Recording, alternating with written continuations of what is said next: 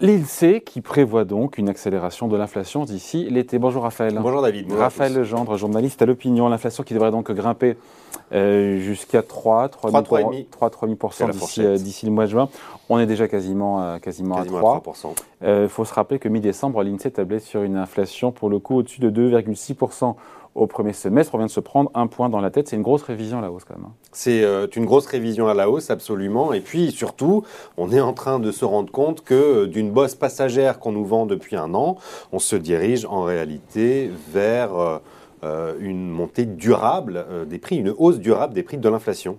Ouais, enfin, ça c'est durable, oui et non, puisque ça accélère au premier semestre et puis après l'inflation se calme un petit peu ensuite. Oui, alors c'est ce qu'on nous disait, rappelez-vous, euh, l'année dernière, avec une bosse moins haute d'ailleurs. Euh, la, la, la, bosse euh, gagne en altitude, si je puis dire, et puis elle a quand même tendance à, à, se prolonger. Hein. Mm. si on écoutait Christine Lagarde il y a un an, au printemps 2022, tout ça a été réglé, on retournait sous les 2%, ça n'est plus le cas. Et quand vous parlez euh, aux chefs d'entreprise, aux industriels, euh, ils vous disent tous que cette inflation est là pour durer, il va falloir s'y habituer. Et c'est vrai qu'il y a plusieurs facteurs pour nourrir durablement une hausse euh, des prix pour quelques mois, si ce n'est quelques années. Est-ce que l'INSEE, pardon, et ce ne sont pas les seuls, ils ne sont pas un peu à la remorque, encore une fois? Là, ils nous disent, bon, le prix du pétrole, on table sur la prévision d'un baril de pétrole à 90 dollars. OK, on y est. Ils étaient à 75 dollars il y a deux mois.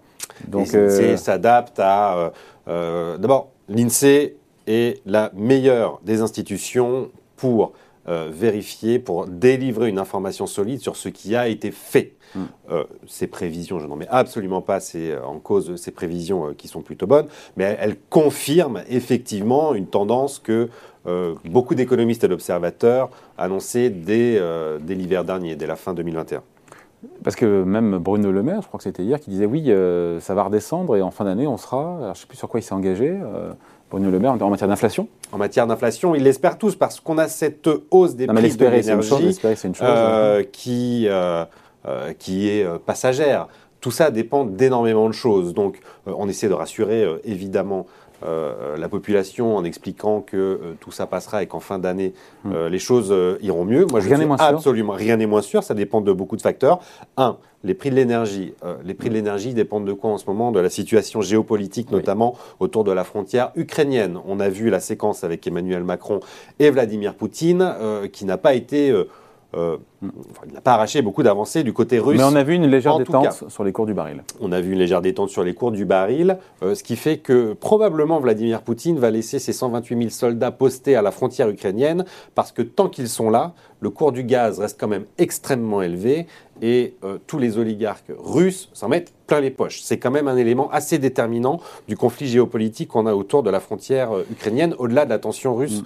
euh, on, on est en train de chercher des alternatives, nous, Européens, côté gaz, notamment du côté des Qataris. Mais de quoi on se rend compte? Que la Chine, qui évidemment euh, se rapproche beaucoup de la Russie en ce moment, a préempté énormément de la production euh, qatari, qui est euh, très importante en termes, en termes de gaz. On, voit donc que, pas pour cet hiver, parce qu'on a sécurisé nos, nos approvisionnements, mais l'hiver prochain, il risque d'y avoir à nouveau deux grandes tensions sur le marché de l'énergie européen, d'autant plus en France que EDF e vient d'annoncer une baisse de sa production électrique sous les 300 TWh euh, du fait de centrales euh, nucléaires qui fonctionnent euh, mal ou qui sont en, qui sont en réparation. Donc tout ça donne un faisceau d'indices sur le fait que l'hiver prochain pourra à nouveau être très compliqué sur le marché de mmh. l'énergie en Europe. Donc baisse de l'inflation, on ne sait pas, c'est un premier point. L'énergie. Deuxième point, à plus court terme, on sait que les prix sur l'alimentation vont augmenter dans les prochains mois. Tous les distributeurs l'ont annoncé.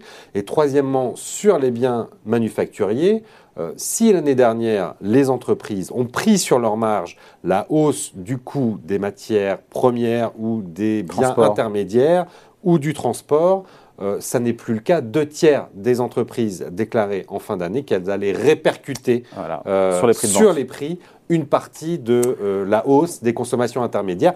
Euh, les pénuries sont toujours là, ça s'améliore. Le shipping, le, transport par bateau coûte un peu moins cher, mais il reste toujours à des niveaux bien supérieurs à ce qu'ils étaient avant la mm. crise. On est toujours en pénurie euh, de semi-conducteurs.